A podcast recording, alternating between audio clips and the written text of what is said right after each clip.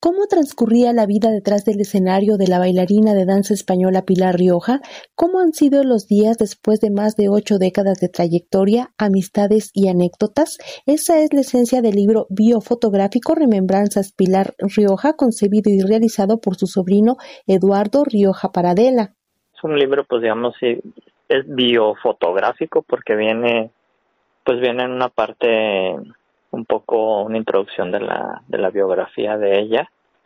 Este, y en conjunto con las fotografías también coloqué anécdotas de distintas personalidades, amigos, familiares de ella, donde comparten pues eso, anécdotas, ¿no? Experiencias personales con ella en los escenarios, en distintas épocas, ¿no? Personas como el tenor Fernando de la Mora, Elenia Poniatowska, coreógrafos, eh, bailarines nacionales, eh, españoles, cantadores, guitarristas, eh, familia, amigas de, la infancia de aquí de la ciudad de Torreón. Entonces, pues bueno, es una manera de, de también conocer un poquito más de,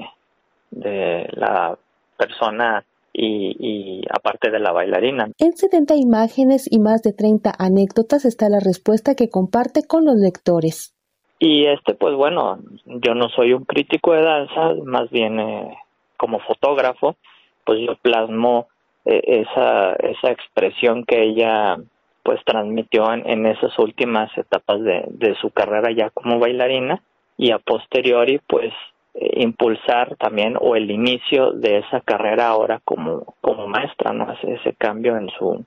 en su día a día y que pues he sido testigo, ¿no? Yo aquí un poquito también el, el, el comprender y el tener el conocimiento de las distintas danzas españolas en sus distintas ramas, eh, pues desde pequeño que yo la veía aquí en la ciudad de Torreón o en Ciudad de México en otros o en otras ciudades, verla bailar eh, desde bambalinas o, o en las butacas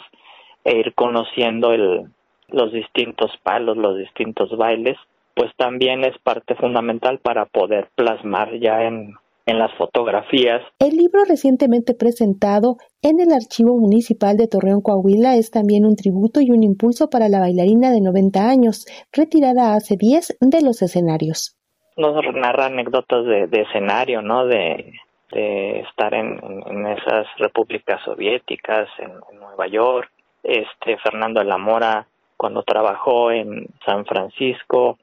y en, en Seattle creo este con la, eh, la música de el, programa de Carmen este creo que también trabajó con Plácido Domingo pero pues aquí narra un poquito la esa experiencia que tuvo bueno narra él esa experiencia Fernando Lamora que tuvo con con mi tía Pilar pues de compañía no del el, el día a día de, la, de las funciones de su guitarrista José Luis Negrete de cómo iban pues de una república a otra república y, a pesar de, ser Pilar la, la, de mayor edad, pues era la que más energía eh, mostraba y, hacía ensayos enseguida llegando, atendía a toda la prensa, pues ese tipo de, de cosas que nada más este pues las podemos saber a través de, de quien está con ella en los traslados, ¿no? En los viajes, en los día a día, no nada más lo que uno ve arriba del escenario. Diseñador gráfico y fotógrafo recurre a distintos archivos que completa con las sesiones que él tomó desde 2003.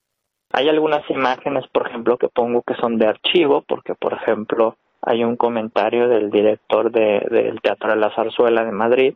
y coloco una imagen de, de archivo de, de Pilar de, del año que se presentó en los años 70, que se presentó en el Teatro de la Zarzuela este otras imágenes de archivo, por ejemplo, en la gira que hicieron por la Unión Soviética, por Bulgaria, de músicos que la acompañaron y, son imágenes pues que tengo de, de archivo de, de, de ella misma, ¿no? Que me proporcionó. El resto de las imágenes, como te comento, son alrededor de 70 imágenes y personas que colaboran pues son alrededor también como de 30 personas, ¿no? Entre músicos, cantadores, guitarristas, escenógrafos, eh, el modisto que le a partir de los años 70 le, le desarrolló todo su, su vestuario. Cuenta con un tiraje de mil ejemplares y fue editado de manera independiente para Radio Educación Alejandra Leal Miranda.